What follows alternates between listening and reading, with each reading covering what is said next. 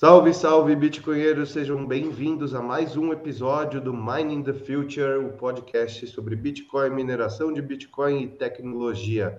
Nós estamos hoje aqui reunidos para falar sobre um tema muito legal que é empreendendo com Bitcoin. Temos a Carol da Longhi e a Iana da Refúgio Bitcoin, que elas vão contar para a gente um pouco de como foi começar o negócio, sobre Bitcoin, estruturar a empresa, meio que fazer uma coisa mista entre um mercado, um setor tradicional, né? O sistema tradicional de contabilidade e um sistema Bitcoiner de contabilidade. É, sejam bem-vindas, meninas. Eu queria começar perguntando para vocês que vocês contassem um pouco da história pré-Bitcoin, como vocês conheceram, o que vocês faziam da vida antes de começar com o negócio de vocês. Uh, vamos começar então por, por ordem de alfabética com a Carol? É, então, na verdade, eu saí de uma área completamente diferente, né? Eu uh, vim da área da saúde, na verdade, e vim de uma frustração, né? Acho que a Maria também entende um pouco, né? É, por esse lado. E, claro, fui influenciada, né? Pelo, pelo meu noivo, é, que é programador, e eu via o quão de liberdade existia na área da tecnologia, né? E eu me sentia cada vez mais aprisionada na área da saúde, basicamente.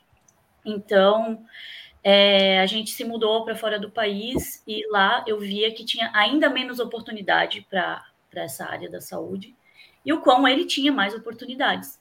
E eu fui largando e fui começando a estudar é, linguagem de programação, fui começando a estudar mesmo uh, nessa área, apesar de que não não atuo na, como programadora, né? Uh, mas faço a parte de, de gerenciamento. Enfim, provavelmente a gente vai falar melhor sobre isso, né? Mas gosto muito dessa área em si e foi uh, um dos, dos motivos pelo qual eu é, foi a parte da liberdade mesmo assim que me tomou, sabe? É, e tu tinha uma segunda pergunta ali que eu, que eu. Gente, eu tô grávida, então assim, ó, eu esqueço das coisas. não, não, era mais para você falar sobre você, fácil. sua vida pré-empreendedorismo com Bitcoin, é, como que foi essa migração e tal. Uhum. E do Bitcoin em si, né? Isso foi da, mais da área de tecnologia. E do, e do Bitcoin em si, na verdade, é, eu, no caso, eu descobri a, a o libertarianismo antes do Bitcoin. E meio que ele me introduziu ao Bitcoin, né? E aí depois é, eu fui descobrindo uh, uh, e com meu, meu noivo foi ao contrário, no caso, né? Mas com ele junto, eu, a gente foi descobrindo o outro. Foi, foi bem. Não foi uma coisa solo, assim, né? Foi bem eu e ele descobrindo as coisas juntos. E a gente tinha daí um sonho, que aí é, eu vou contar depois, daí melhor da Longhi, né? A gente tinha um sonho que a gente finalmente conseguiu realizar com, com a Longin. Né? Legal, legal. E você, Ana? Oi, pessoal. Bom, antes do Bitcoin, de eu empreender com Bitcoin, eu era da área da arquitetura e eu já tinha um e-commerce. Então, antes do Bitcoin, do meu período com o Bitcoin, eu sempre me dividia entre arquitetura e e-commerce, já que é o que depois eu continuei fazendo. E só que o meu e-commerce era de semi-joias e joias. Então, eu ficava nessa, não, nunca tive um, um posicionamento político muito forte. E aos poucos eu fui entendendo Bitcoin. Eu fui fazer faculdade numa cidade universitária que tinha muitos cursos de tecnologia e que é polo de tecnologia no Brasil. Então lá eu fui conhecendo pessoas que já estavam mais adeptas à tecnologia e liberdade e fui conhecendo o Bitcoin. E, mas eu passei bastante tempo tendo contato com o Bitcoin, até absorver, até entender, né? Porque ficava no meu mundinho, arquitetura e e-commerce de semi-joia, coisas nada a ver. E até que chegou um momento em que um, alguns ganchos do Bitcoin me pegaram e eu realmente entendi ele e entrei de cabeça. E depois que eu entendi o Bitcoin, é, como a maioria das pessoas, né, quis fazer algo relacionado a Bitcoin. Então veio a ideia da Refúgio. Aí eu larguei o meu e-commerce de produtos com semi-joias e joias e fiquei só com a arquitetura e com a Refúgio. Basicamente isso. Legal. E no, em relação ao Bitcoin, assim, o que que fez exatamente vocês, né, caírem de cabeça assim no Bitcoin? Qual foi o, o gancho que puxou vocês? Pode ir, Caroline. Vamos por ordem alfabética sempre. Beleza, então. é, na verdade, o, o que fez a gente cair no Bitcoin. O Johnny já conhecia, né? O meu noivo ele já conhecia. Então, meio que foi ele que me apontou, assim, que me mostrou o Bitcoin. É até muito engraçado que ele, ele conta, né? Nossa, eu jogava e ganhava Bitcoin, sabe? Naqueles joguinhos assim, bem besta. Eu não acredito que eu deixei isso na web e se perdeu. Enfim, né? Acho que todo mundo que há muito tempo atrás adquiriu Bitcoin deve ter sofrido isso, né? Ainda mais que ele era super, super adolescente, assim, né? Mas né? E ele foi me mostrando aos poucos e fechava muito com que uh, eu já acreditava, né? Então, uh, com a parte da liberdade mesmo que, que, o, que o Bitcoin traz, responsabilidade, é, eu acho que são os, as duas grandes qualidades, assim, filosóficas, vamos dizer assim, do, do Bitcoin, que é a liberdade e a autorresponsabilidade, né? Uh, quando você realmente entende o Bitcoin, né? Não quando você trata ele só por ser um, uma forma de render né, dinheiro ali, só como, enfim, um mero ativo ali de. Mas é, é isso, acho que o principal assim, motivo foi, foi ele mais fechar uh, os pontos ideológicos que, que faltava na, na, na minha cabeça. E fez muito sentido né, fez ainda mais sentido do que o próprio ouro, assim, e realmente, né, depois que a gente que a gente começa a entender, uh, tudo tudo muda e eu sou a pessoa assim, eu gosto muito da parte tecnológica do, do Bitcoin, acho incrível, mas ele tem uma toca do, do coelho assim uh, ainda mais profunda que já começa com Satoshi, que ninguém sabe quem ele é, né? Nossa, isso é incrível, assim. Então, já começa por isso, né? Então, é, toda, toda a história em si do, do, do, Bitcoin, desde a parte tecnológica até a parte é, é, filosófica, ou, enfim, tudo que envolve ele, eu acho que é, faz muito sentido e acaba englobando vários tipos de pessoas, né? Quem acredita na parte do, da filosofia dele, quem acredita na parte da tecnologia, você consegue, ele faz algo incrível, que ele engloba uma, todo tipo de, de pessoa, né? Ele, ele realmente é democrático, não sei se é a melhor palavra, mas ele, se, se fosse para ser, realmente seria ele, né? Bom, é, a pergunta é o que, que fez, né? O gancho que fez entender o Bitcoin acreditar no Bitcoin. É, eu até hoje, lógico, eu gosto de tudo que engloba o Bitcoin e vejo valor nisso e entendo e me apego a essas coisas hoje. Mas até hoje a questão tecnológica não é o meu forte, assim, não é o que eu mais me apego e nem o que eu mais admiro, apesar de admirar tudo. A parte financeira também nunca foi tanto, mas eu, dentro da arquitetura, eu sempre gostei muito de urbanismo.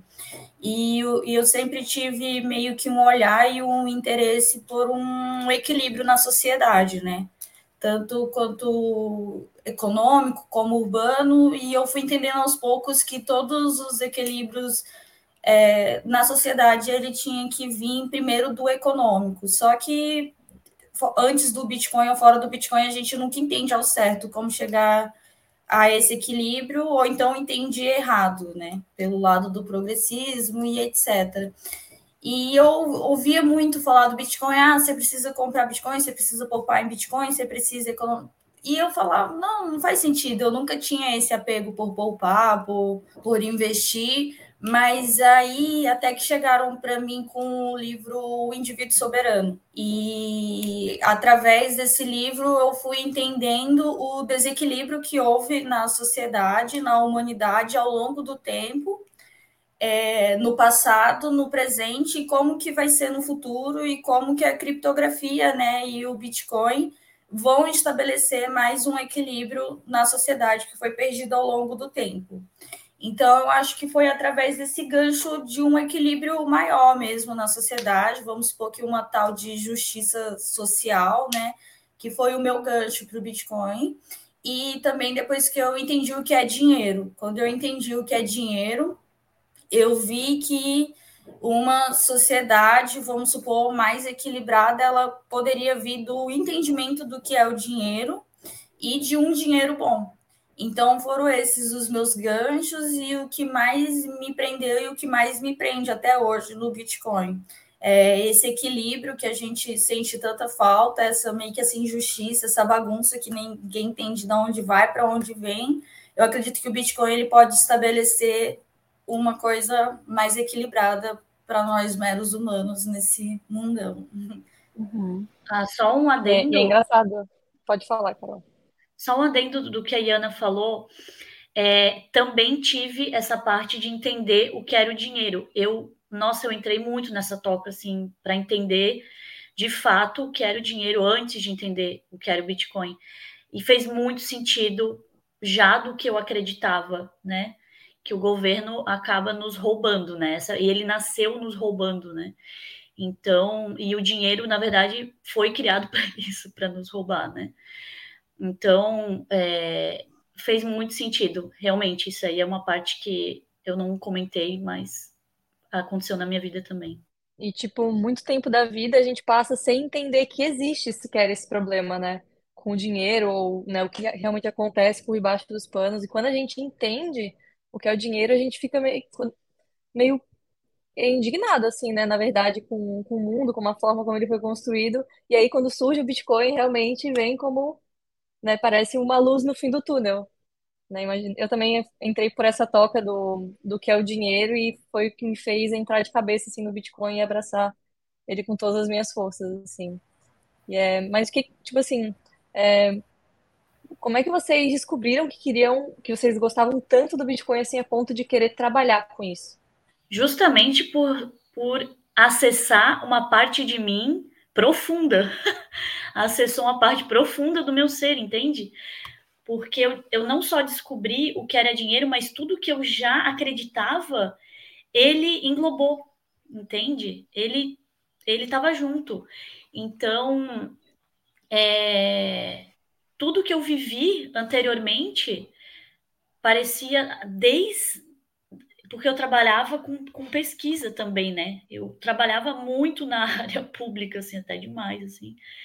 E aí, é, quando você tá, eu acho que você, quando você tá, assim, num, num período da tua vida muito oposto daquilo que tu acredita, quando você vai viver o que você acredita, você não consegue mais voltar atrás, sabe?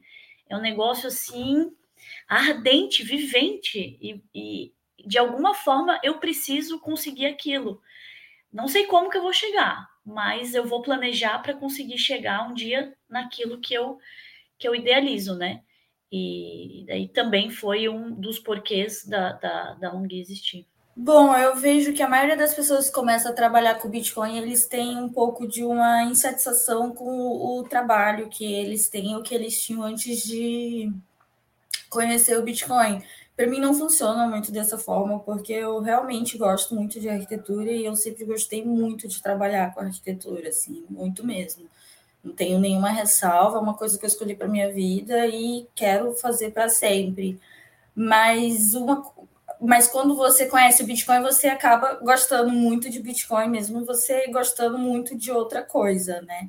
E eu gostava muito de e-commerce muito, muito, muito de e-commerce mesmo. São os dois, eram os dois principais interesses assim que eu tinha e que me fazia me interessar pelas coisas e duas coisas que eu queria realizar era arquitetura e e-commerce, trabalhar com alguma coisa na internet, né? Há muitos anos eu estudo sobre vender coisas na internet, eu estudo sobre autoridade, comunidade, marca, produtos. Eu sempre quis realizar alguma coisa na internet. E como eu já me via dividida entre e-commerce de semi-joias e arquitetura, eu pensei, não, eu preciso.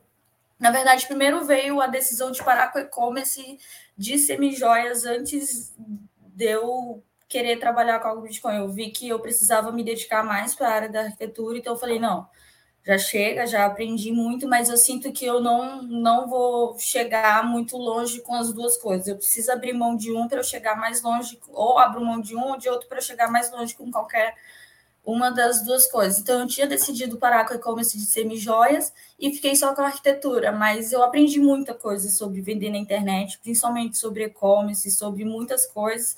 Eu sempre ficava com aquilo de dó de tudo que eu tinha aprendido, que eu aprendi tudo muito sozinha, fui muito autodidática com tudo isso.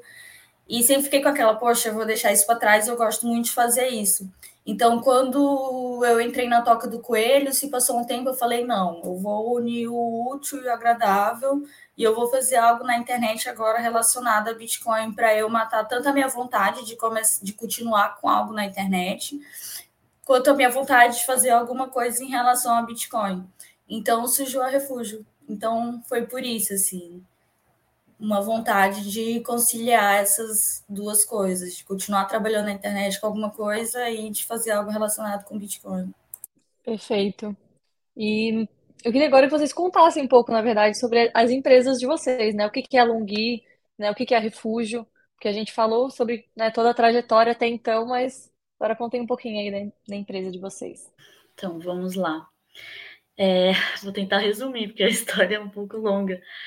Mas a gente já, como eu tinha contado, a gente então idealizava assim um, uh, a trazer algo para as pessoas mesmo, né, customers. A gente pensava em, em, em pessoas físicas finais que tinham problema é, com aposentadoria. Esse foi nosso primeiro primeiro pensamento, assim, né?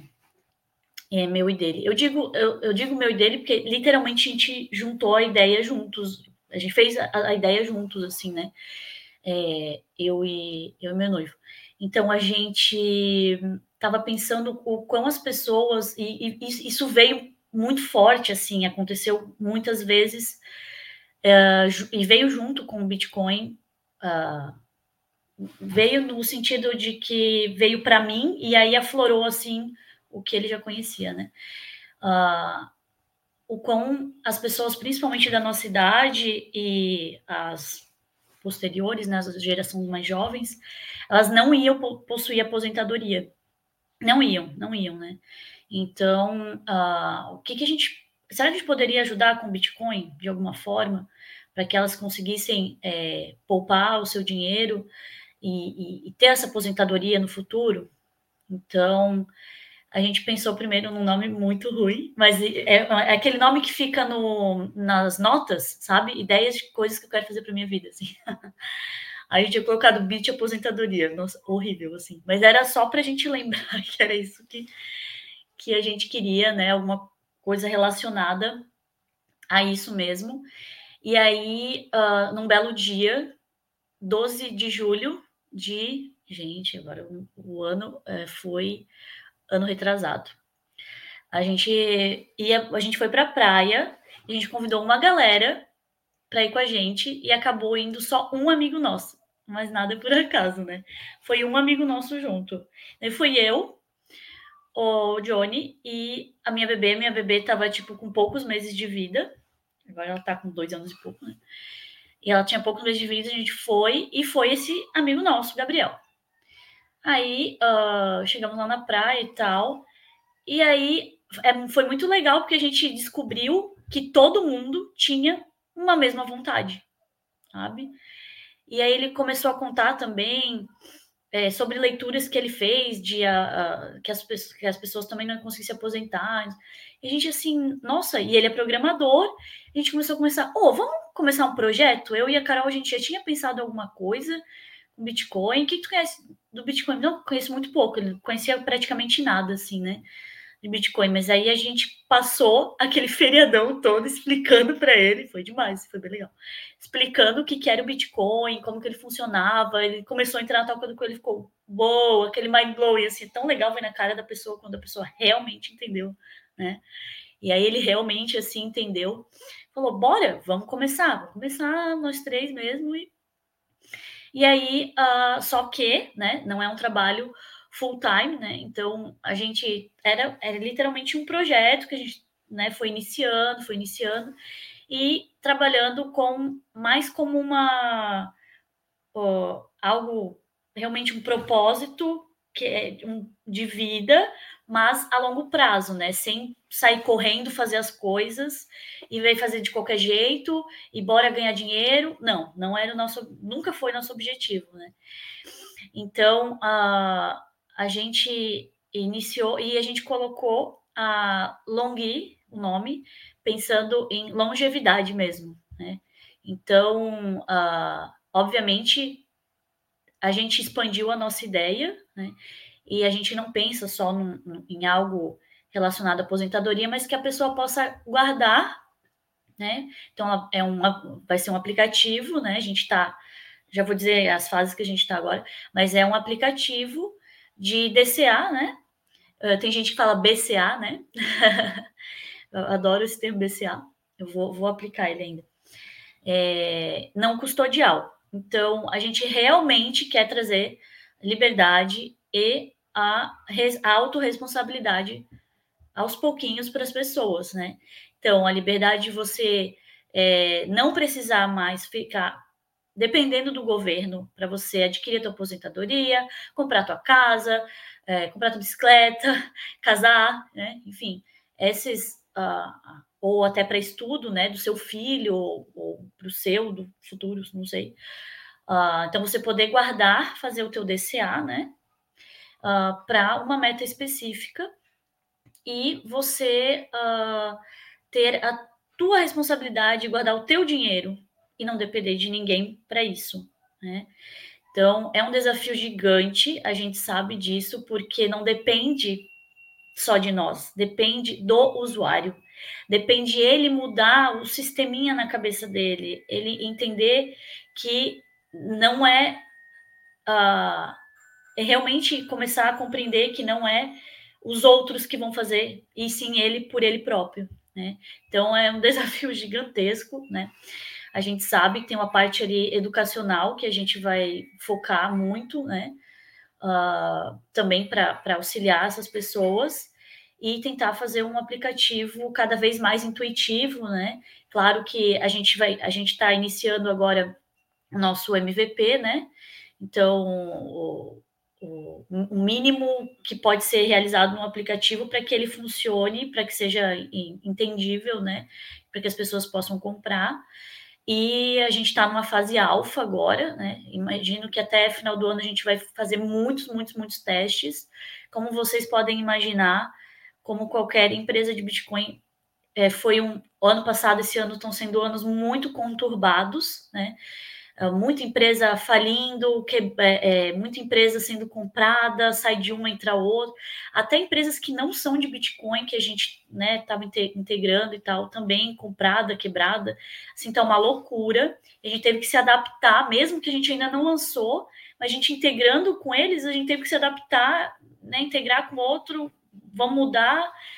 Então, é, mas menos mal, né? Eu penso assim, é, antes você não, lanç, não lançou e você te, já está com tudo em ordem, e aí lançado que, imagina só, né? Você lançou no meio da muvuca toda, um quebra, um, ah, uma loucura. Mas a gente já está, já sofremos alguns desses, desses balanços aí sem lançar, então a gente já tem, como é que se diz? Já está vacinado um pouquinho é, sobre isso, já temos como é, qualquer coisa que acontecer, a gente já sabe como, é, como agir, né? Como agir. Então, é, é isso, assim, a gente tem um, sonho né, gigante, que a gente sabe que não depende só de nós, mas a gente quer ajudar as pessoas a construírem isso. Bom, a Refúgio, ela é bem simples até, e direta e clara.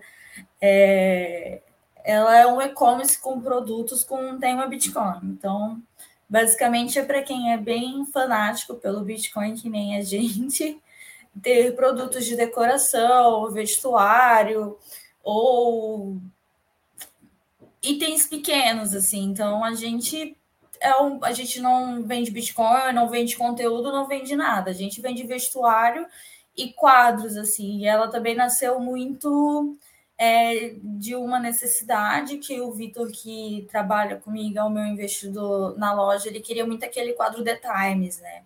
Que é o item mais usado e, tipo, de produto físico que os bitcoins no mundo inteiro mais gostam, que é aquela capa de jornal que o Satoshi usou uma parte dela no primeiro bloco minerado, registrou lá.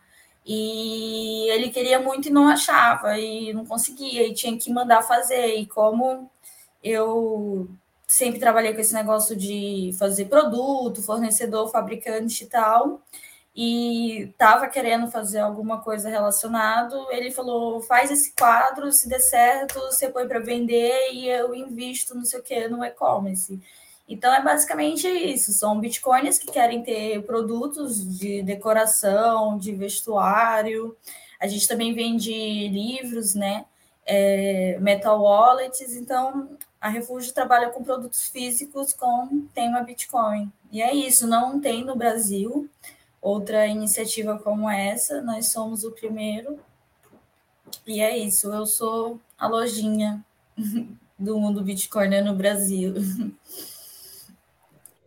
Eu lembro que quando eu entrei, né, no Twitter, assim, a Refúgio foi uma das primeiras, a única loja, assim, que eu, que eu realmente vi que vendia itens bitcoiners, né? Eu acho que os bitcoiners muito isso, de ao mesmo tempo que eles querem ser low profile, não querem, né, falar muito que tem bitcoin, eles também precisam se expressar de alguma maneira, nem que seja, né, tendo um quadro na sua casa, ou comprando os livros, ou tendo algum, algum item que remeta ao bitcoin, né? Eu acho que e para muitos eu imagino que tenha sido a primeira experiência pagando com o Bitcoin tenha sido usando a Refúgio Bitcoin, né? Que eu, não, eu pelo menos não conhecia outros sites que aceitavam o Bitcoin como forma de pagamento. Muitas pessoas ficavam presas na, na sua cidade, assim, que na, nenhum lugar aqui aceita Bitcoin. Por exemplo, em Floripa agora que tem um lugar ou outro, assim, mas pelo menos pelo que eu me lembro, foi a primeira vez que eu usei Bitcoin como forma de pagamento, assim, a Refúgio.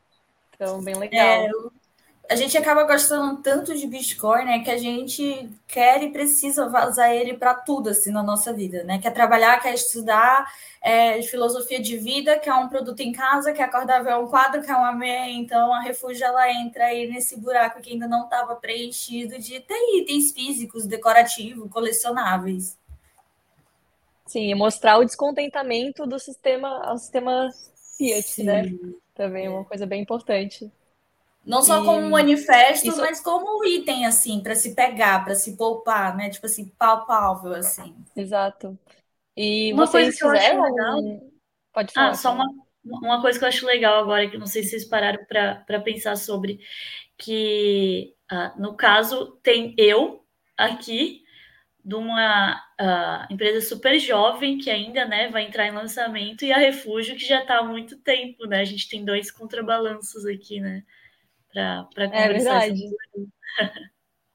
é verdade, mas logo a Lumbi também já está. Né, e, e vocês fizeram tipo, algum estudo de, de mercado, assim, para ver? Ou foi realmente uma coisa que vocês queriam muito fazer, né? E foi uma coisa mais individual, mas que traz, vai, né, traz e vai trazer benefícios para as outras pessoas? Então, a gente fez estudo de mercado, sim. Uh, não não necessariamente para ver. Porque, assim, às, às, vezes alguém poderia estar tá fazendo exatamente o que a gente estava pensando e, e, e, talvez melhor do que a gente pensaria, né? Então, a gente fez para. É, para ver e, sei lá, a gente até ia ajudar de alguma forma, assim, não sei, né? Porque a gente realmente acredita muito nisso. Mas uh, a gente encontrou poucas, acho que uma ou duas ah, lá fora, que fazem algo muito, muito, muito parecido com o que a gente faz. E tem uma aqui no Brasil, né, que é, tem gente que acha que é a nossa concorrente, mas na verdade ela faz muito diferente do que a gente faz. É, é, o intuito dela mais é tipo assim, a pessoa comprar mesmo, e aí eles custodiam para você. É muito diferente. Assim, no futuro agora é, é, agora está muito parecido, assim, se for para ver como está o nosso aplicativo MVP e o dele está bem parecido, com exceção do custodial, que a gente já realmente não custodia, mas é, já é, é vai ser muito diferente, assim, a, não, não, vai ter nada a ver uma coisa com a outra, assim, né? É só porque realmente compra Bitcoin facilitada. Tipo, isso é a única coisa similar com o concorrente daqui. Só o resto dali para frente é, eles fazem uma coisa, então eu nem diria que é concorrente. No momento é um concorrente, vamos dizer assim, mas no futuro não vai ser concorrente, vai ser bem diferente mesmo. E eu sei que o concorrente também quer usar cartão de crédito, quer para a pessoa usar mesmo. Oposto do que a gente, a gente quer que a pessoa salve, né? Ela save the money, o bitcoinzinho dela ali. Então é bem, é bem, vai ser bem diferente no futuro. E, é, e aí acabou que realmente assim a gente gosta muito do que a gente faz, a gente viu que eles estão seguindo para um lado mesmo e a gente está seguindo para o outro. Isso vai ser bem legal, assim. Vai, eu, eu vejo, né? Porque eu gosto de ver a. Eu não sei se é uma ideia meio romântica, talvez. Quando tem muita concorrência naquele espaço, é, eu, não, eu não consigo ficar pensando, ah, eu quero vir para ser o melhor, passar por cima, não sei o que lá. Não, o que, que eu posso fazer de diferente? Se já tem alguém fazendo, né? Vamos tentar fazer uma, algo diferente. Então, o legal é que a nossa ideia casou com algo que realmente é diferente uh, deles e eu acho que vai ser muito bom porque eu penso eu penso nas pessoas no final das contas eu penso no Brasil o que que, que, que, o brasileiro pode levar de, de, de massa disso né de, de bom assim e, e ter um, um aplicativo para isso e ter um aplicativo para aquilo então eu consigo diferenciar as coisas isso é muito legal muito legal eu fico assim bem bem feliz que isso está acontecendo é bom, em relação à pesquisa de mercado, a gente fez sim, mas assim, foi uma coisa que estava muito clara, né? Até porque ela veio da necessidade de um produto que não tinha no mercado. E o que a gente vê de camisetas e coisas, a gente só via metal wallets e camisetas e livros sendo vendidos no mercado, mas assim, muito pingado e em marcas que relacionavam outras criptos também, ou então marcas mais libertária e não uma coisa exclusiva para o público do Bitcoin. E uma coisa que a gente percebeu de longe também é que não eram coisas com boa qualidade ou coisas pensadas assim para pessoas que estavam muito dentro do Bitcoin. Era uma coisa feita ou por libertários ou pela galera de cripto, assim. Então a gente quis trazer assim uma exclusividade, um produto e uma marca muito específico e muito pensado no público Bitcoin. E uma coisa que a gente levou muito em consideração é a questão do Bitcoin é gostar muito de coisas duradouras e a longo prazo, né? A exigência da maioria dos bitcoins, né? Nós todos nós somos extremamente exigentes, quase que no 360 de tudo que a gente é, faz e consome. Então a gente pensou, não, vamos fazer uma marca é, estritamente com o tema Bitcoin, com produtos de alta qualidade, porque a gente, hum, até hoje, a gente nunca abordou assim uma coisa de, ah, vamos produzir, produzir, produzir para vender, vamos produzir qualquer coisa. A gente sempre produz produtos que são muito essenciais e muito necessários para o perfil de bitcoins que nós somos. Então, são produtos, a gente produz poucos produtos com alta qualidade, porque a gente sabe que o Bitcoin na sua essência, a maioria não compra qualquer coisa, não, não gosta de qualquer coisa. Então, e a gente via muitas outras marcas fazendo ah, qualquer coisa, qualquer arte, qualquer tema relacionado a Bitcoin. Então, não, vai ser uma coisa extremamente do perfil do Bitcoin, né? coisas poucas, mas que necessárias para quem entende o Bitcoin da forma como a gente tem. Isso foi muito fácil, assim, foi uma coisa que a gente bateu, poucas pessoas faziam, não tinha, a gente viu de cara que não tinha assim uma coisa muito para o perfil do Bitcoin foi bem fácil chegar a essa conclusão. Ah, um adendo que eu queria colocar também é a Longhi é nós somos bitcoiners maximalistas, assim, é só Bitcoin na nossa vida, não tem, não existe outra coisa não, tá? Então, o nosso aplicativo só vai ter Bitcoin. Né? E, infelizmente, vai ter o Pix para as pessoas conseguirem comprar de alguma forma, né? A gente está pensando também em, em outras soluções, mas Parece óbvio, mas eu acho importante aqui pontuar. É, porque na verdade muitas empresas não se colocam, né, como Bitcoin maximalista, elas começam às vezes com Bitcoin e com o tempo elas vão agregando outro, outros criptos, enfim. Então, sim, realmente não é para a gente, né, para quem já conhece, a gente sabe que é óbvio, mas mas para quem está é de perfeito você fora é falando, realmente né? Porque assim, a gente já já já teve propostas assim, ah, coloca outra moeda aí, que aí a gente ajuda, a gente investe. Hum, hum, hum, é, seria muito fácil, né, a gente se vender por outra moeda e vender o nosso propósito, vender o que a gente acredita, né? Então, enfim, cada um vive como quer, mas a gente vive o que a gente acredita. Né? Não, com certeza. Eu acho engraçado porque, não engraçado, mas um paralelo assim entre as duas empresas, né? A, a Longhi é, é focada no stacking sets na longo prazo e a Refúgio Bitcoin ao mesmo tempo também tem essa questão do longo prazo em criar peças que vão durar, né? Que não vão, sei lá, tu lavou uma vez, estragou ou, ou sei lá, bateu um vento, a umidade, enfim, acabou com o produto. Então é sempre visando esse longo prazo, assim, não importa se é na roupa ou se é no, no dinheiro, né? Legal. E, e o que que a família de vocês pensou? Tipo assim, eles apoiaram vocês na decisão de abrir uma empresa Bitcoiner ou, ou foi complicado? Assim, tem parte da minha família que tenta entender. Eu acho que é, tem isso que é muito importante também. Nós temos, eu, tem várias gerações aí, né, envolvidas da família.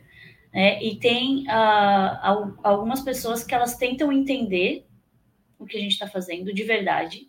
Tem umas que tentam entender, não entendem, não fazem questão de, de entender.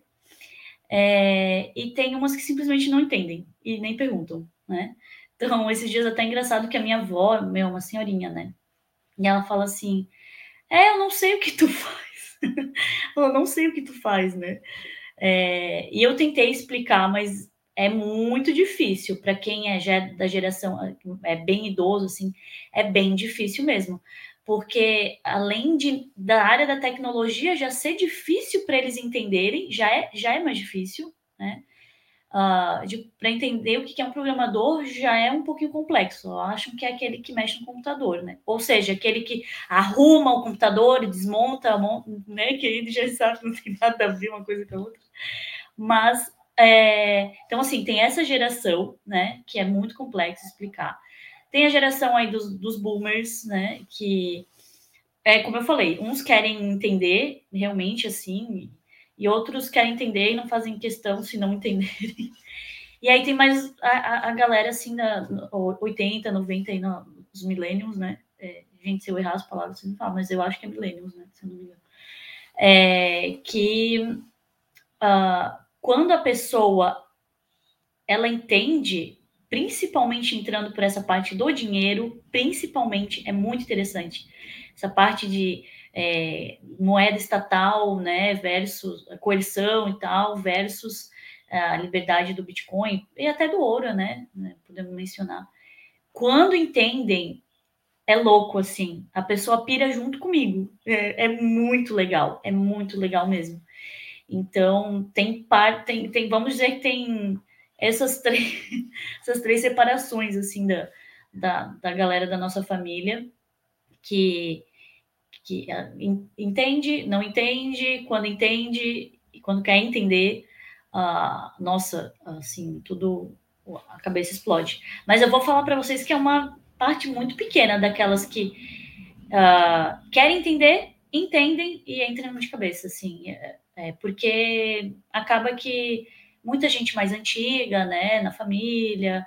Eu tenho gente, eu tenho a minha bisavó, que ela já tem, no caso, eu tenho uma filha, então ela é tátara, ela é tátara, né, tataravó. Então tem muita gente assim antiga e tal. E a galera jovem, ela tá, os que uh, entenderam e tal e querem entrar, não vem a hora da gente lançar para tipo assim, tá, vamos ver na prática como é que é então. Porque teoria, teoria legal, legal, mas como é que funciona mesmo? Então, quem é mais da nossa, os milênios, estão tentando, estão aguardando para ver o negócio acontecer, né?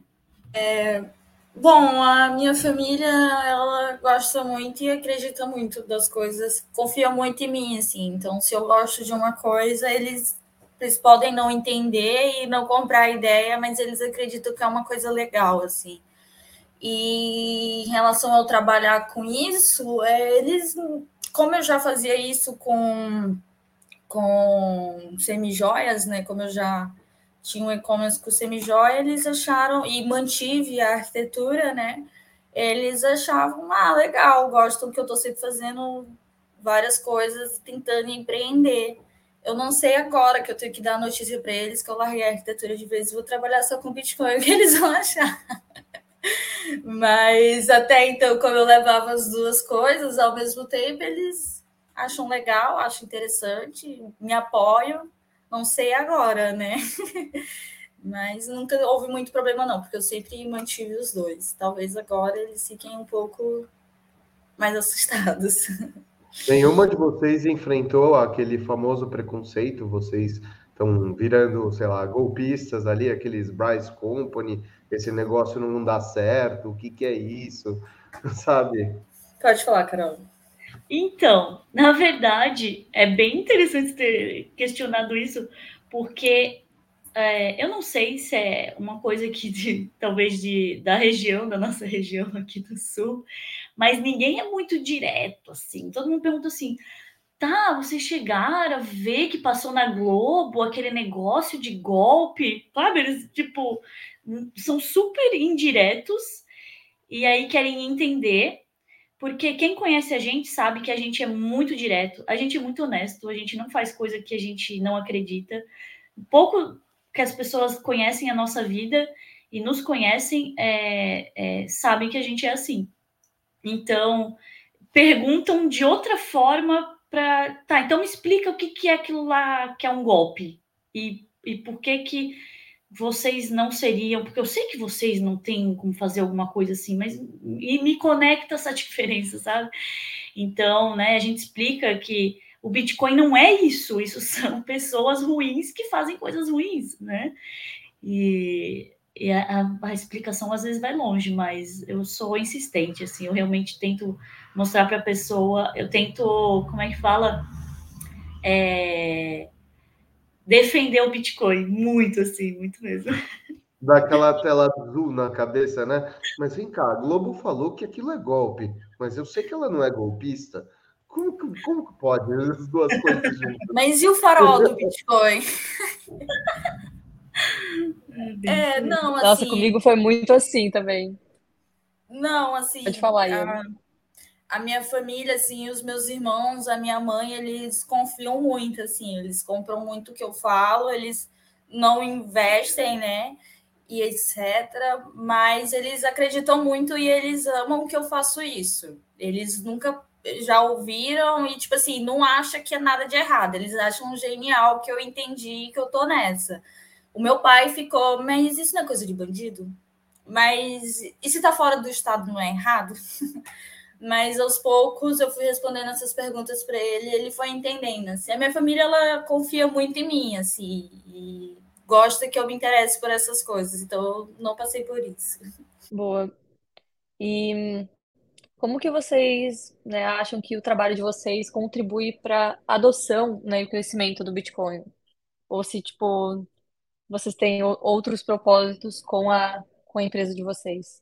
Bom, eu acho uh, que essa parte mais voltada para educação em si, né, e a pessoa entender é realmente uma parte assim, eu diria que é bem, bem filosófica mesmo dela entender o porquê que faz sentido ela guardar a longo prazo o dinheiro dela. Ela tendo responsabilidade sobre isso. Eu acho muito e muito importante. É, mas, como eu disse também, é muito desafiador, né? Então, óbvio, a gente pretende ajudar nesse sentido, sim, nessa questão é, educacional, né? Mostrar para os no coiners, inclusive, né? Para quem realmente assim não sabe nada, para a pessoa já entrar no negócio certo que é o Bitcoin, né? Não acabar é, descobrindo a criptomoeda e acabar levando golpes por isso. E eu vejo que é muita. E até o, Johnny comenta, eu acho muito verdade isso Muitas das pessoas que entram, na verdade, no Bitcoin, elas entram por ganância. Mas para a gente não importa como que a pessoa entre, se ela entra por ganância ou não. Se ela, se ela entrar pela porta ruim, não faz mal, a gente ainda consegue, né? O shitcoiner aí, a gente ainda quer unir forças para. Vamos mudar esse teu pensamento aí? Isso aí, esse negócio de ficar fazendo é, trade de shitcoin aí, day trade, as coisas que você acha que você vai ficar ganhando muito dinheiro, arrasando e tal. Calma, não é assim. Não é assim que funciona, né? Vamos tentar pensar de uma forma diferente e tal. Eu acho que essas pessoas, inclusive, é mais difícil de converter o pensamento do que os no-coiners. Que os no-coiners, realmente, assim, você entrando pela, pela, pelo pensamento de que ele está sendo roubado, né? Pelo dinheiro estatal, e aí colocar o Bitcoin ali como uma solução é incrível. É incrível. Eu vejo que, que para a maioria das pessoas é o que mais faz sentido, porque tu já acessa de uma informação que ela já tem, que é o dinheiro estatal, como que funciona, linha de crédito, né? É, então, você vai explicando isso até o ponto de que conecta o porquê que o, que o Bitcoin é, pode realmente salvar a vida futura dela, né? Eu não digo vida atual, porque você pode comprar agora e amanhã cair, né? E aí? Né?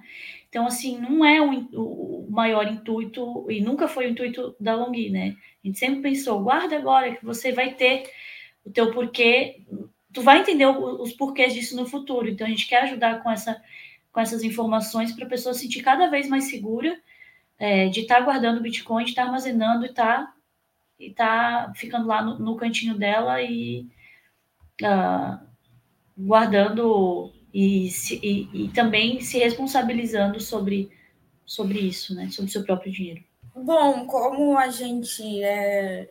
O nosso produto é mais voltado para quem já está convertido, né? A gente não tem exatamente um papel na adoção do Bitcoin, né? Eu acho que a gente tem mais um papel na adoção do fortalecimento mesmo, assim, das pessoas.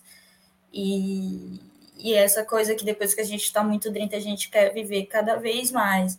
Mas tem dois produtos que eu acho muito interessante e que podem ajudar muito na adoção do Bitcoin, que são os livros, que a gente tenta trabalhar cada vez mais eles. Tem muitos livros que precisam ser traduzidos e alavancados sobre Bitcoin. Eu acredito que livros é uma coisa que pode ajudar na adoção do Bitcoin a gente facilita muito eles, é, tanto de livros escritos por brasileiros, em que ninguém teria interesse de lançar e que eles teriam muita dificuldade deles lançarem eles próprios, eles fabricarem e fazerem a venda disso. Quanto agora que a gente tem contato com a editora que detém os direitos autorais dos principais livros sobre Bitcoin no mundo. Então, conforme esses livros forem sendo traduzidos, a gente vai vender eles. O padrão Bitcoin foi o primeiro que a gente começou a trabalhar e é o melhor livro sobre Bitcoin no mundo, né? Mas ele só era vendido através da Amazon, não tinha ninguém é, interessado exatamente em vender ele aqui no Brasil, o preço dele era muito caro, então você vê assim, o livro mais importante sobre Bitcoin no mundo sendo vendido a 200 reais na Amazon, e hoje a gente vende pela metade do preço, né? Então, os livros eu acho que são produtos em que, principalmente que a gente quer trabalhar cada vez mais para trazer mais livros de forma mais acessível, fácil de se encontrar tudo. Quanto a Meta Wallet também, que eu pretendo trabalhar cada vez mais ela. É, a nossa Meta Wallet é, ela tem o melhor preço do mercado. Então, a Meta Wallet é um produto em que eu sempre viso trazer ela com preço mais acessível possível, de forma em que o, as pessoas consigam ter mais facilmente né, a custódia dos seus bitcoins. Então, são esses dois produtos que eu acredito que podem ajudar de alguma forma na adoção do Bitcoin. E como é que foi esse processo de estruturar né, uma empresa Bitcoiner? É, principalmente em questão é, escolher os provedores de serviço, a parte de segurança jurídica, parte financeira, enfim, conta um pouquinho mais para a gente como que é esse processo. Uhum. É, então, na verdade, a gente está também nesse, nesse processo. A gente começou como, como projeto e ainda estamos, né? Logo pretendemos sair de projeto para ser uma, né? Ser uma, uma empresa. Então, é, acaba que a gente tá, assim, de, desde o início até agora, a gente tentou focar no mínimo possível para pensar nessa parte jurídica e, e, pensamos só na estrutura mesmo do, do da tecnologia, né? De como ia funcionar, dessa parte de integrações, operacional, é, e focamos um pouca coisa, um pouquinho em marketing, porque hum, é, a gente achava importante já as pessoas irem, uh, pelo menos, conhecendo o que, que a gente vai ser, né? Então, a gente está no Instagram, a gente está no, no LinkedIn, a gente está em algumas redes sociais, assim, realmente só para mostrar um pouquinho a nossa cara do que a gente vai ser, mas não é o nosso foco nesse momento, né? Uh, a gente realmente estava todas as energias na tecnologia montar alguma coisa, uma estrutura massa. E assim, uma estrutura de tecnologia massa, gente, não sendo full-time job, tendo dois devs, é punk. O negócio demora mesmo, né? demora. Pensa numa casa, fazer uma casa inteira, nem é uma casa, né? Seria um condomínio. com dois pedreiros, né? É, detalhe, esses pedreiros também são engenheiros, também são arquitetos, então, assim, o negócio ele é ele é puxado mesmo, né? Não é, não é algo muito simples não. Então, é, toda essa esse outro lado é, jurídico, né, de contabilidade, esse, essa parte mais legal barra financeira, a gente não não estava realmente não foi nosso foco até então, mas realmente logo será porque, né, quando você pensa em, em full-time job uh, no futuro não tão distante, né? Você tem que arcar com essas consequências normal, né? De, de toda empresa. É, bom, em relação a refúgio, eu acho que é diferente em relação a Long, porque a Long é um, um, produto financeiro, né? É compra e venda de Bitcoin. Isso, até onde eu sei, é uma coisa extremamente complicada de se estruturar e principalmente preservando o que eles querem preservar. Mas o desafio da Refúgio em questão de negócio é que eu fabrico os produtos, né? É, 90% dos produtos, ou 95% dos produtos, acho que hoje eu tenho um produto só que eu não fabrico, que são as moedas. É, eu preciso sempre vincular a melhor qualidade de fabricação de produto com a baixa demanda que eu tenho. E quando você pensa em fabricação de produtos, o mercado ele não fabrica produtos em baixa qualidade ou em baixa quantidade. Então, eu sempre preciso fazer ali uma pesquisa de 20, 30 fabricantes em que vou me entregar a melhor qualidade de produto, produzindo a menor quantidade que eu preciso, porque assim, quantidade para os fabricantes boa deles trabalharem, que eles acham atrativo e que o preço fica legal, é mil produtos, é mil itens, entendeu? E não tem como eu fazer mil bonés, mil meias, tanto por questão de logística, quanto por questão de investimento, quanto pela demanda que não, não, não abarca essa quantidade alta. Então, a dificuldade é essa mesmo, assim, eu sempre ter que fazer, de eu sempre precisar fabricar produtos com alta qualidade, mas com um preço e na quantidade em que seja atrativo para eu trabalhar com eles, assim. E em questão de financeira, essas coisas, é, a gente fez a integração no início do site, né, do meio de pagamento e Bitcoin, e depois que isso é feito, pronto, está feito, você não precisa mais mexer, assim. Eu acho que o maior desafio em questão de operação e estruturação que eu tenho do início da loja até hoje é conciliar essa compra e fabricação de produtos em baixa quantidade e qualidade alta e num valor em que eu consiga vender isso. E tirando assim essa parte, né, é, da, da logística, é, quais são para vocês assim os maiores desafios de abrir uma empresa Bitcoiner, né? Por exemplo, é, o bear market, os, a flutuação dos preços, isso impacta, né, o trabalho de vocês de alguma forma hoje? Nossa, é que nem eu falei para vocês, né? Eu dei uma leve comentada ali sobre a quebra de empresas. Uh, você depende de parcerias, né? integradores, a gente depende de integradores. É, então, é, esse, esse negócio ali da, da, da parte do, dos ordinals, né, que iniciou ali, e a mempool, assim, tá socada, as taxas lá em cima, nossa, isso foi, assim, muito desafiador para a gente.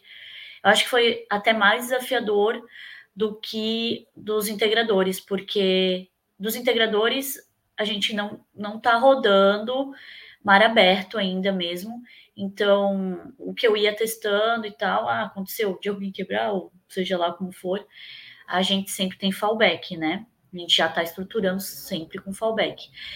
Uh, então, assim, menos mal. Mas esse negócio das taxas lá no, no céu, no teto, nossa, assim, abalou muito a gente, né? Então a gente teve que lidar com essa situação também. Então, é, é, é para a gente, assim, foi os dois maiores desafios, assim, do, do momento, né? A gente tem a questão do tempo mesmo, que acaba sendo desafiador para a gente, mas esse ano, nossa, realmente essas duas coisas pegaram bastante, principalmente das taxas. Não, não só para a gente, eu acho que uma galera também, né? Bom, é, os desafios que eu encontro em relação a realizar refúgio é que o nicho do Bitcoin é muito pequeno. O nicho dos Bitcoiners only fanáticos que querem ter produtos dentro de casa são menores ainda. Então, a gente não tem uma demanda em que, poxa, é um negócio super legal, a maneira, a vista de lucro e é uma empresa em que vai crescendo cada vez mais. Não, a gente sempre trabalhou com uma demanda mais baixa, a gente nunca conseguiu ter uma alavancagem grande de vendas. E esse é o primeiro desafio, assim, o nicho público em que vai gostar de Bitcoin ao ponto de vestir, decorar a casa e ter itens de coleção é bem pequeno. E um outro desafio, particularmente, que eu sinto, assim, é também na questão de eu, como mulher, né, e eu que idealizo os produtos, eu que tenho que pensar em tudo, em questão de marca, marketing, etc. Eu, como mulher, pensar isso para um público extremamente masculino, assim. Até hoje tem acontecido legal, eu tenho conseguido realizar isso, mas eu acho que é porque eu tenho uma consciência de que eu preciso, de que eu preciso ter um portfólio pequeno de produtos. Então, eu consigo ler esse público masculino. No meu outro e-commerce, eu trabalhava com público feminino, era bem mais simples. E tanto na questão de eu conseguir ler esse público masculino, né, o que eles gostam, o caimento e etc., quanto eu me senti confortável também, né, num público e num lugar completamente masculino. É, esse não é o meu principal problema, eu lido bem em estar tá inserido num negócio, num tema completamente masculino, mas eu não sei vocês, como mulheres, e em algum momento a gente fica, poxa, queria um pouco mais de mulher no meu trabalho, nos ciclos de amigos e etc. Assim. Então, são esses desafios assim que eu mais encaro. É é, tem um público muito pequeno, né? Então, isso não me dá muita liberdade de trabalhar muito ou até de realizar mais lucro. Isso é um público muito masculino. Aos poucos, a gente vai entrando mais mulheres e a gente vai se tornando mais amigas. A, a gente tem se tornado mais amiga, eu, Maria, Carol, Ive, as meninas da área, e isso vai flexibilizando um pouco, né? desse nicho, desse tema, desse trabalho ser menos masculino, mas mesmo assim ainda é uma parte bem pequena e a minha clientela é 97% masculina, mas é uma delícia, é um desafio legal, é só uma deixa assim que a gente fica, poxa, seria mais fácil se fosse pelo menos 30% aqui mulher e tal. Mas é isso. E assim, a gente fala muito da curva de adoção do Bitcoin, como ela cresce, cresce em velocidades acima da internet e tudo mais, junto com essas coisas todas, flutuação de preço, bear markets, vocês conseguem sentir essa curva de adoção no negócio de vocês? Até falo isso para Carol, porque assim, muitas corretoras estão morrendo, mas bitcoinheiros dificilmente vão atrás de corretoras tradicionais, eles preferem uma corretora OTC, uma que faça DCA, não fazem trade. E para a Iana, por exemplo, o seu nicho crescendo conforme vai crescendo, né, a curva de adoção do Bitcoin. Vocês conseguiram perceber desde quando vocês criaram até hoje essa flutuação da curva de adoção com os produtos de vocês? É, é, apesar da gente realmente ainda não ter lançado, né, mas tudo que a gente conversa, a gente fala na Satisconf do ano passado também, eu fui muito é, como é que é? Sabe aqueles vereadores assim que ficam entregando pai de santo, assim, pai de santo fala, aqueles bilhetinhos assim, né? Entregando bilhetinhos. Santinho, obrigado. Entregando Santinho, eu fui meio assim com a Longhi e falei assim: ah, logo a gente tá aí. Talvez demore um pouquinho, mas só para vocês já conhecerem a gente, saberem quem a gente é, né? Então foi mais um awareness assim, mesmo que a gente fez na, nessa discussão do ano passado. Mas é, eu sinto que a gente. Eu posso estar enganada, mas eu sinto que a gente vai vir no momento ainda mais, nos sentir ainda mais fortalecidos. Tá? Por quê? Porque as pessoas estão começando a entender que uh, a maioria dessas empresas visa é, uma troca de N tipos de moeda e que realmente o, o que importa ali é ficar rodando muito dinheiro e dinheiro que não é deles né? Não está com eles esse dinheiro. Isso é o mais importante, eu acho. Eles custodiam ali o seu dinheiro, mas no final das contas o dinheiro não está ali. E aí depois todo mundo quer fazer um rank, ah, deu rumores, galera tira, não acaba não sendo muito diferente aí do dinheiro estatal nesse sentido. E que já aconteceu muitas vezes na história, né, da humanidade, e aí vão lá tirar o dinheiro e a empresa quebra, porque ela não tem aquele dinheiro que ela disse que ela tinha né? Então, é, por a gente não custodiar, isso aí já nos dá. Por isso que eu digo assim, a gente vive uma verdade, sabe? Que é a verdade do Bitcoin. A verdade do Bitcoin não é que os outros cuidem do seu dinheiro, é que você cuide do seu dinheiro. Né? Então, cada coisa que vai acontecendo nos deixa mais aliviados que a gente realmente está seguindo no caminho certo, né? Ao mesmo tempo, a gente fica, meu Deus, a gente precisa correr, que a gente precisa lançar, né? A gente está com pouco tempo, pouca mão, né? E, e mas graças a Deus assim tem bastante gente que está acreditando na gente, que está querendo nos ajudar, né? Que está não vamos, vamos, vamos fazer dar certo, né? E então a gente está bem tranquilo assim, né? Nesse sentido assim do de tudo que, que anda acontecendo, nos fortalece a nossa ideia, né? vamos dizer assim. É, sim, é, tô, acho que todo mundo tu, e tudo sente muito diferente o mercado quando está se aproximando das altas, né? E quando ocorre as altas históricas, a TH. A gente começou no final de 2020 e assim a, a bolha no, tweet, no Twitter era uma coisa, a empolgação, a movimentação era uma coisa, o fluxo de venda era uma coisa e lá pelo meio de 2021 já estava outra coisa, assim, tava uma loucura. As pessoas estavam gastando mais porque estavam ficando muito ricas, né? Que o Bitcoin estava subindo para caramba, então os bitcoins mesmo estavam comprando muito na loja, estavam pagando muito em Bitcoin. Chegava muitas pessoas novas na, vamos vamos chamar de comunidade. Então isso movimentava muito tudo, assim. Então a gente sente muito diferente, assim, tanto no público tanto na quantidade de vendas né, no site, as pessoas comprando livro, as pessoas querendo saber, quanto também na, na comunidade ali, na bolha. É bem perceptível. Aí, assim, depois de 2021 lá para o início de 2022, o negócio foi despencando, não parou mais até hoje. E a gente vai sentindo, assim, que as pessoas que estavam muito entusiasmadas, chegando muita gente, já desaparecem, já não estão mais tão animadas. Os bitcoins também começam a gastar menos, porque estão ficando bem mais pobres do que já foram um dia. Então é bem perceptível, sim, essas oscilações do Bitcoin.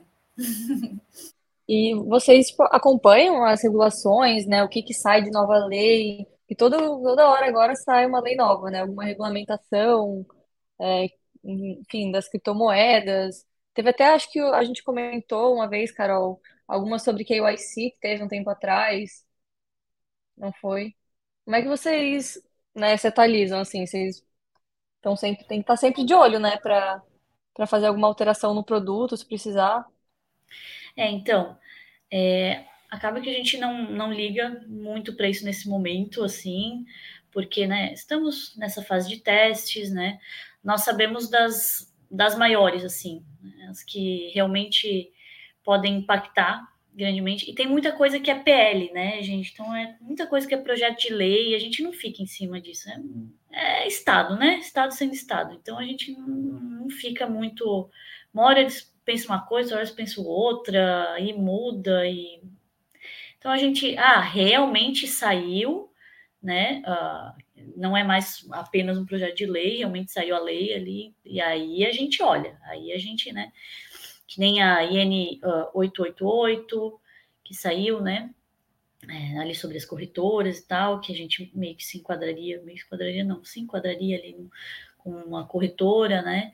Então, é, como a gente estava falando uh, sobre as coisas do KYC, que é um, um buraquinho aí mais, mais complexo, né, para a gente pensar sobre, porque querendo ou não, aí você não consegue abrir uma empresa se você não ter X informações. Nosso sonho era tipo assim, ó, você compra sem eu nem saber se você existe ou não. Esse era o nosso sonho, né? Mas é, realmente o Estado acaba barrando ah, as empresas de uma forma assim impressionante. Mas o mínimo possível que a gente conseguir fazer para eles não encherem o saco, a gente vai fazendo. E aí a gente realmente é muito é, muito libertário assim nesse ponto, né? Aí se um dia eles virem bater na porta, ou oh, estão fazendo errado, ah, então tá bom, desculpa, vamos organizar aí da, da melhor forma, porque a, gente se importa mais com o Bitcoin, com as pessoas, do que o que o Estado pensa, né? Então a gente vai é, realmente quando precisar fazer, vamos fazer o mínimo possível ali para a gente não ser barrado, né? E precisar fazer alguma coisa porque o governo disse que tem que fazer, não, vocês têm que fazer. Aí, uh, aí a gente a gente vai fazer, né? Mas vamos vendo ao longo do barco ali do o que, o que as coisas vão acontecendo, se realmente vai conseguir, vou conseguir manter essa linha de pensamento, né? Como eu disse, meu sonho a gente conseguir fazer isso para realmente evitar. Já vai muita coisa, muitos dados nossos, muito a nossa vida já é muito sugada, né, pelo Estado. Então, se a Long conseguir trazer um pouco realmente a gente vive isso, a liberdade, sabe? A gente conseguir trazer um pouquinho mais de liberdade em todos os âmbitos para esse usuário, vai ser muito bom. Né? A gente quer atingir isso. Bom, eu não costumo acompanhar muito essas coisas. Na verdade, eu acho que quase nada, porque eu sou uma Bitcoiner muito convicta e eu me e eu tenho muita certeza assim que meio que já venceu, sabe? Eu também tenho uma consciência que é muito a longo prazo. Então eu não vejo muito essas coisas que eu para mim são mais como ruídos, né? Para Carol, para as pessoas que trabalham muito com outros tipos de produtos, não, não deva ser ruídos, né? Mas para mim que trabalho especificamente com produto e tal, eu não acompanho muito assim esses tipos de notícia. O que eu vou acompanhando mais quais são as tendências de figuras, de produtos e etc. Assim, são as coisas que eu consigo, que eu me interesso mais, que faz mais sentido para mim. Também fico tentando captar muito nas bolhas gringas, o que, que as pessoas estão consumindo de arte, de camiseta, ou tentando encontrar algum produto que está lá fora e as pessoas ainda não chegaram aqui, ou até mesmo o que está se criando de simbologia, figura aqui dentro do Brasil e que eu possa transformar assim em produto. É isso que eu costumo acompanhar. Legal, legal, gente. Aqui a gente está chegando agora para o final, vamos para o nosso último quadro.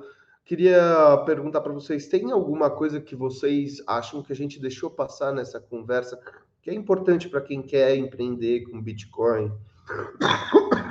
Quem uh, tem interesse de trabalhar com essa área, que vocês podem aconselhar? O que, que vocês dariam de conselho para essa pessoa que quer começar a empreender com Bitcoin, seja com a temática da empresa, seja a estruturação?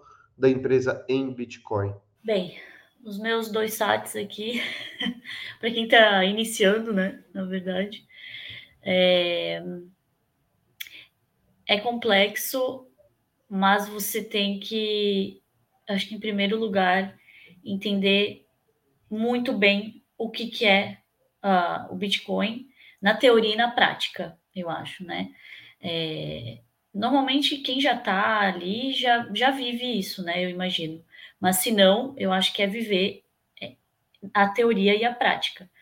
Você entender desde o princípio ali, né? Teoria do dinheiro, nanana, tudo. E, e, porque você está empreendendo. Então, você vai passar por momentos em que uh, você pode se questionar coisas. Será que eu realmente estou fazendo aquilo que, é, que eu realmente acredito? Que, então, quando você entende, você não tem dúvida, né? Porque você já não está no escuro, assim. Uh, então, compreender teoria e prática muito bem, né?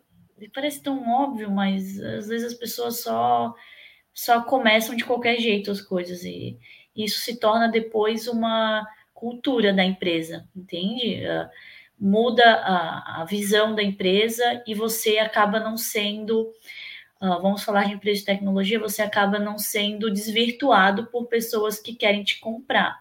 Quando você tem a tua ideia, de fato, os teus propósitos muito fortes, você não não se desalinha do que você realmente quer fazer.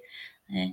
Por mais milionário que seja o investimento ou o, o, tipo de smart money ali que vão colocar em você, ou porque normalmente envolve-se dinheiro, né? Que essas empresas acabam se uh, desvirtuando. Então, é, entender, viver aquilo, acreditar, né? E eu diria que a segunda maior dica depois dessa é você ter as pessoas certas ao teu redor. Tenha certeza de quem está ao teu redor, trabalhando contigo, sendo teu parceiro, são as pessoas certas. Isso faz uma diferença gigante porque já trabalhei em startup também, que não tinha nada a ver com Bitcoin. E nossa, como é horrível quando você, a pessoa que trabalha com você, ou investidor, ou parceria, não está alinhada na mesma ideia.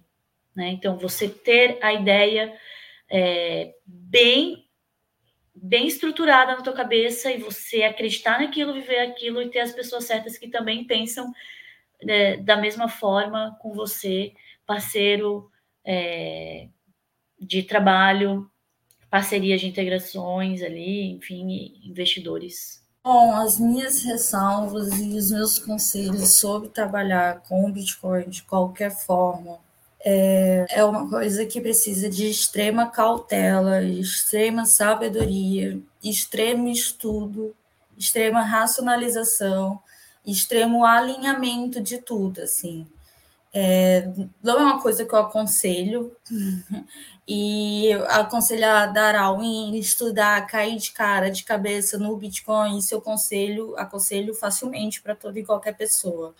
Mas trabalhar com coisas relacionadas ao Bitcoin, eu, eu não faço isso, e todo mundo que me pergunta e quer falar sobre isso, eu digo, olha, tem que ter muita cautela. É, tudo relacionado ao Bitcoin exige uma prova de trabalho muito grande tudo, tudo, tudo, tudo. Bitcoin não é de nenhuma maneira fácil, nenhuma das facetas do Bitcoin, nada é fácil. E então, quando você pensa em trabalhar, principalmente em, em, largar o que você já faz, o que você já é bom, que garante a sua soberania financeira, para trabalhar com algo relacionado a Bitcoin, isso é extremamente perigoso, porque ainda é muito cedo.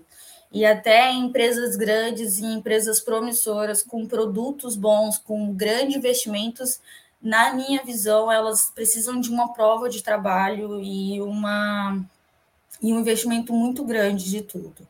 Então, eu diria para quem sente vontade em trabalhar com Bitcoin que, é, principalmente empreender, né? Trabalhar você pode entrar dentro de empresas que já estão fazendo toda essa parte muito difícil, arriscada. É, em relação a empreender Bitcoin, estuda muito, assim, estuda muito o mercado.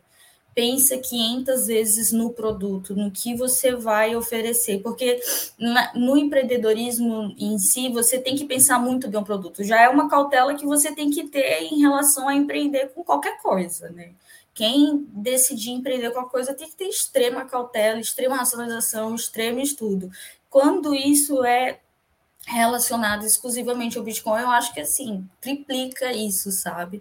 É muito arriscado, é uma coisa que precisa de muito trabalho. Eu só consegui realizar refúgio até hoje porque eu vinculei ela com outro trabalho e porque eu não tive dependência e expectativas financeiras nela.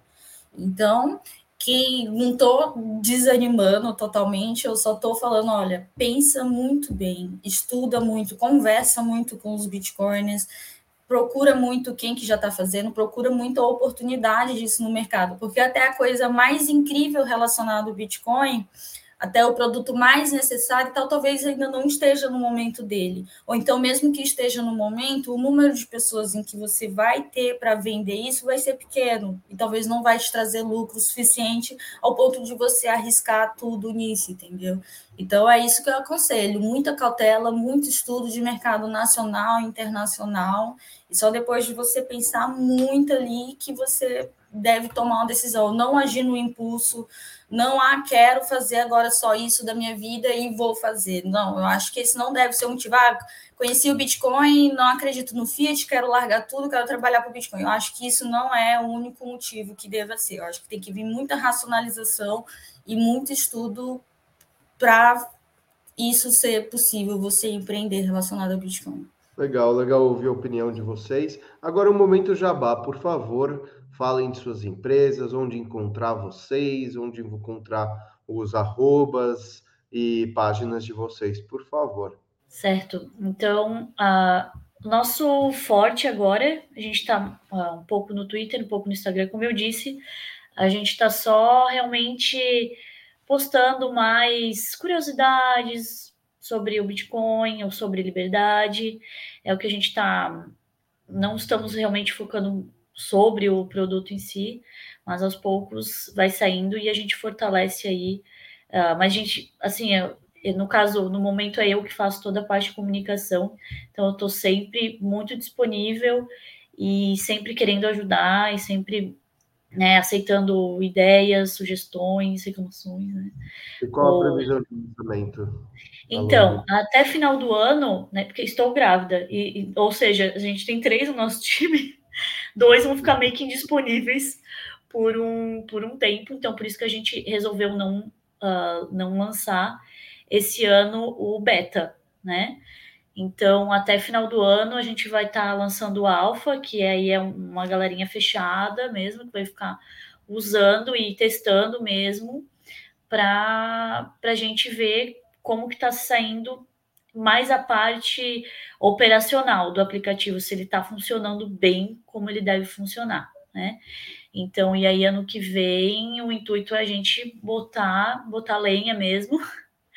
que né, já tenho um filho, já sei como é que é o segundo, já sei que ano que vem a gente consegue é, ter mais, mais forças e foco também para a gente estar tá lançando o beta, né? Então, uh, no Instagram é arroba use de USE, né, de usar, use, underline longui, e uh, no LinkedIn tá como longui só mesmo, né, então, é, é como tá aqui no nomezinho, no nomezinho, acho que as pessoas veem, não é espelhado, né, então o nomezinho tá aqui certinho. É, e a gente tá no Twitter também, né, como, então, é, se vocês seguirem, não sei o Roberto, mas se seguir, uh, seguem a Maria ou a Refúgio, vocês com certeza vão encontrar a gente lá, lá no meio também. E ali no, no meio da, da bolha Bitcoiner, ali no Twitter também, a gente está no meio da, da galera. E é isso, né? É, já que a gente realmente não ainda não lançou, estamos aí nessa. Uh, terminando os pormenores.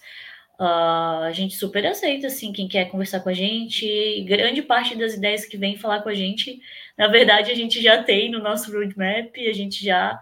Mas é muito legal saber que as pessoas, ah, vocês fazem isso, então significa que vocês poderiam fazer X, Y, Z coisas. Então, é, é meio que uma. É um double check da, da nossa ideia, assim, sabe? É bem legal quando isso acontece. Então, podem fazer sem problema nenhum e a gente curte muito conversar sobre. Bom, se alguém que está ouvindo aqui esse podcast é muito Bitcoin e ainda não conhece a Refúgio Bitcoin, está fazendo algumas coisas erradas, porque nós somos a marca ali para os brasileiros que gostam muito de Bitcoin. A gente está super presente na bolha, né? Na cena do Bitcoin no Brasil. A gente está muito presente lá no Twitter, em todas as redes sociais, no Instagram e no Twitter, a gente é arroba Refúgio Bitcoin direto. Nosso site é www.refugiobitcoin.com.br. A gente tem produtos incríveis e exatamente todos os produtos necessários para quem gosta muito de Bitcoin. Nós temos meias, camisetas, os quadros que sempre foi um sucesso, assim é, mas é, na comunidade do Brasil, mas é um produto que me dá muito trabalho. Eu volto e tiro eles do site. Eles estão voltando essa semana para o site. São quadros incríveis que eles são sempre de temporadas. Então acompanhem a gente, aproveita para comprar esses quadros que a gente faz que são maravilhosos. E é isso. Assim, se você gosta muito de Bitcoin, gosta de viver ele no mais que 360 da sua vida, você precisa conhecer Refúgio Bitcoin, comprar um produto nosso, ter uma meia, nossas meias, nossas pessoas ficam fanáticas pelas nossas meias, compra e não tira nunca mais do pé os nossos quadros, tudo. Nós temos livros, nós temos também é, Metal Wallet. Eu tenho certeza que você vai entrar no nosso site com no mínimo um produto, você vai sair. A gente aceita pagamentos em Bitcoin, as pessoas amam pagar em Bitcoin na nossa loja. Para a maioria das pessoas, foi a primeira coisa que elas pagaram em Bitcoin. Elas adoram pagar produtos com tema Bitcoin com Bitcoin. Então, se você nunca pagou aí nada com Bitcoin, quer ter uma experiência, vai lá na nossa loja, vê como funciona. A gente dá 10% de desconto para quem paga em Bitcoin. E é isso, a Refúgio Bitcoin é a experiência, o produto e a marca que todo Bitcoin Only precisa passar e ter. Gente, eu queria fazer um adendo só. É, eu não falei do nosso site porque a gente está em construção do. O site já está praticamente pronto, mas a gente gostaria de lançar ele junto com o beta, nosso site, porque faz, ia fazer muito, vai fazer muito sentido assim.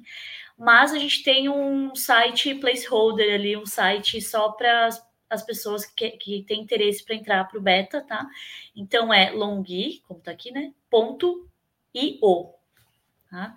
Daí pode entrar lá e tem um, um, uma, um botãozinho que diz entre para o beta. Então você consegue colocar o teu e-mail ali, alguns dados, uh, poucos dados, como sempre, para a gente entrar em contato e dizer, ó, estamos lançando, quer entrar? e aí a gente enviar o convite aí para o beta. Legal, legal. Muito obrigado, Iana. Muito obrigado, Carol. As duas pelo tempo de vocês, por todas as informações. Acho que um monte de gente precisava ouvir o que vocês estavam tinham a falar sobre empreendedorismo com Bitcoin, né? Passar muitos mitos e problemas. Quero muito agradecer também a Maria, minha co-host, nossa gestora Imagina. de mídias sociais aqui, excelente trabalho. E lembrando, gente, se vocês gostaram desse episódio, curte, compartilha, ativa o sininho, passa para o amigo, que daí a gente vai seguindo com esses temas e trazendo mais novos convidados para passar essas informações para vocês, até para vocês ajudarem e expandirem o mundo de vocês, Bitcoiner. Obrigada a vocês pela oportunidade. Eu que agradeço. Esperamos nos rever aí no futuro, não tão distante. Com certeza. Próximos episódios é. com vocês, eu vou estar com todas as empresas gigantescas aqui. Aê. Aí. É isso aí. tchau, tchau, gente. Tchau, tchau. tchau.